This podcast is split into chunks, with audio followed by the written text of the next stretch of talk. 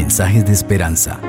Reflexión diaria en el plan Reavivados por su palabra con el pastor Álvaro Rodríguez. Un saludo de aprecio, queridos amigos. Hoy reflexionaremos en el capítulo 2 de Josué. Les invito para que oremos y pidamos la dirección de nuestro Padre Celestial. Querido Dios, gracias te damos por la vida, porque eres bueno en gran manera. Toma nuestra mente para que al reflexionar en este segundo capítulo podamos entender el mensaje. Que las lecciones que están escritas allí, Señor, y el propósito por el que tú permitiste u ordenaste que este capítulo se escribiera, se pueda cumplir en nuestra vida. En el nombre del Señor Jesucristo, amén. El texto bíblico dice así. Josué, hijo de Nun, envió desde Sittim dos espías secretamente y les dijo, Id a explorar la tierra y a Jericó. Ellos fueron, entraron en casa de una ramera que se llamaba Raab y se hospedaron allí. Entonces le fue dado este aviso al rey de Jericó. Unos hombres de los hijos de Israel han venido aquí esta noche para expiar la tierra. El rey de Jericó mandó a decir a Raab, saca a los hombres que han venido a verte y han entrado a tu casa, porque han venido para expiar la tierra. Pero la mujer había tomado a los dos hombres y los había escondido. Luego dijo, es verdad que unos hombres vinieron a mi casa, pero no supe de dónde eran. Cuando se iba a cerrar la puerta, siendo ya oscuro, esos hombres salieron y no sé a dónde han ido. Seguidlos a prisa y los alcanzaréis. Pero ella los había hecho subir al terrado y los había escondido entre los manojos de lino que tenía puestos en el terrado. Los hombres salieron tras ellos por el camino del Jordán hasta los vados y la puerta fue cerrada, después que salieron los perseguidores. Antes que ellos se durmieran, ella subió al terrado y les dijo, Sé que Jehová os ha dado esta tierra, porque el temor de vosotros ha caído sobre nosotros. Y todos los habitantes del país ya han temblado por vuestra causa, porque hemos oído que Jehová hizo secar las aguas del Mar Rojo delante de vosotros cuando salisteis de Egipto, y también lo que habéis hecho con los dos reyes de los amorreos que estaban al otro lado del Jordán, con Seón y Og, a los cuales habéis destruido. Al oír esto, ha desfallecido nuestro corazón y no ha quedado hombre alguno con ánimo para resistiros, porque Jehová vuestro Dios es Dios arriba en los cielos y abajo en la tierra. Os ruego pues ahora que me juréis por Jehová, que como he tenido misericordia de vosotros, así la tendréis vosotros con la casa de mi Padre, de lo cual me daréis una señal segura, que salvaréis la vida de mi Padre y a mi madre, a mis hermanos y hermanas, y a todo cuanto les pertenece, y que libraréis vuestras vidas de la muerte. Ellos le respondieron, nuestra vida responderá por la vuestra, si no denuncias este asunto nuestro. Y cuando Jehová nos haya dado la tierra, te trataremos con bondad y lealtad. Entonces ella los hizo descender con una cuerda por la ventana, pues su casa estaba en el muro de la ciudad y ella vivía en el muro. Le dijo, marchaos al monte para que los que fueron tras vosotros no os encuentren. Estad escondidos allí tres días hasta que vuelvan los que os siguen. Después os iréis por vuestro camino.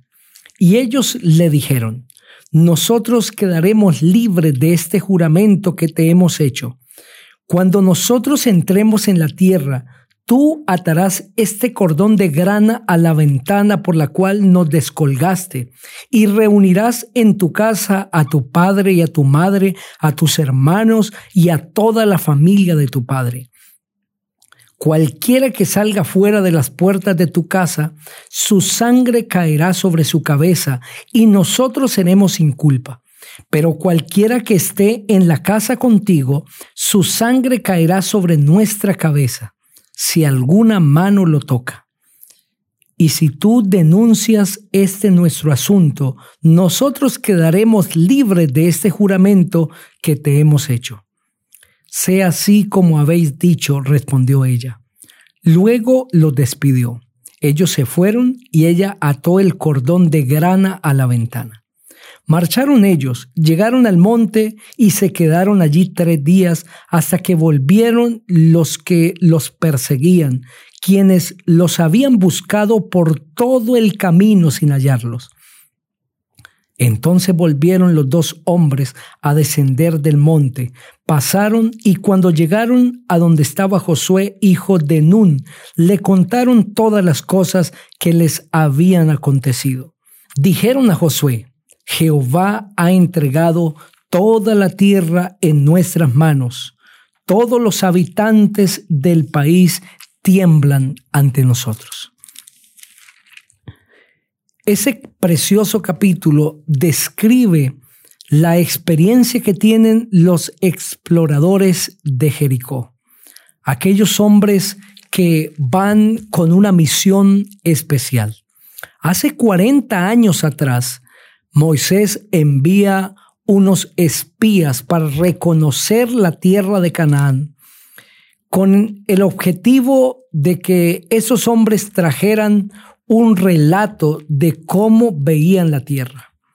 Ahora, cuando están a punto de entrar a Jericó, 40 años después, Josué decide enviar dos hombres para que reconozcan a la ciudad de Jericó.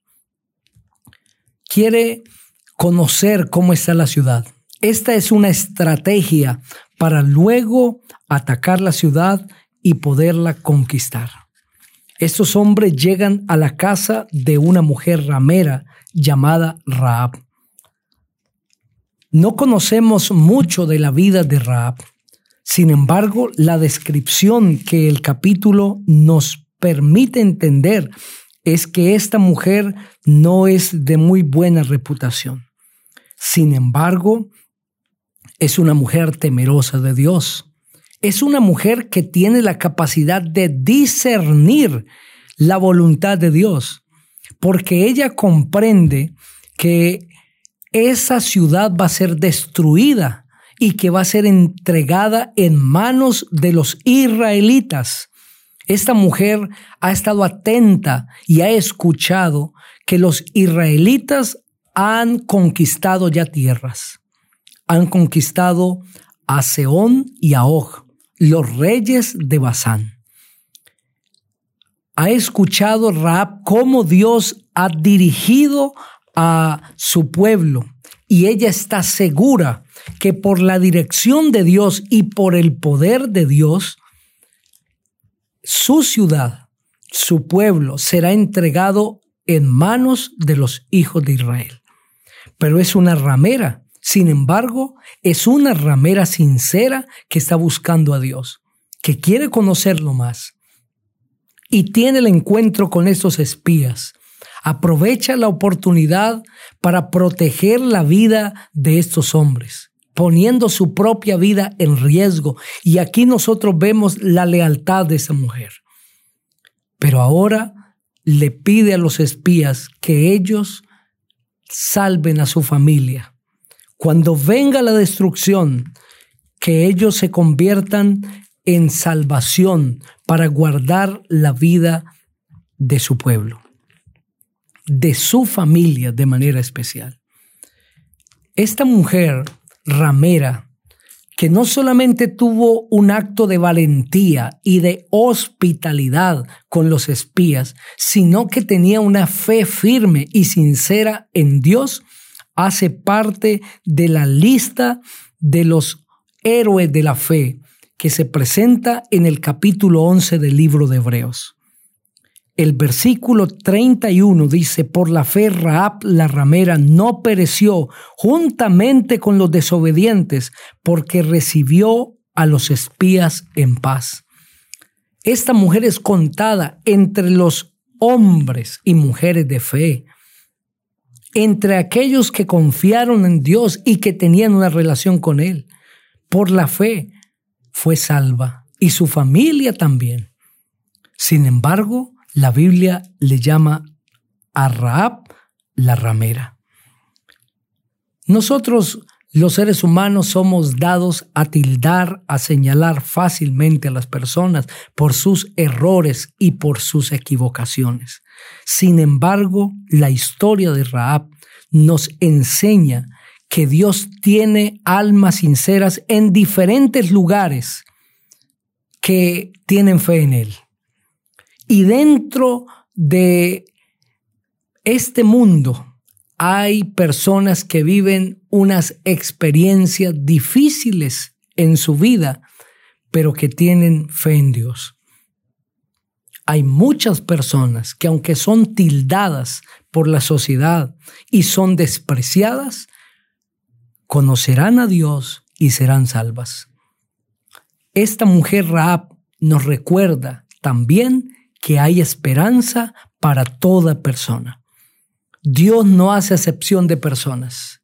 No importa su pecado, no importa su condición, hay esperanza y hay salvación.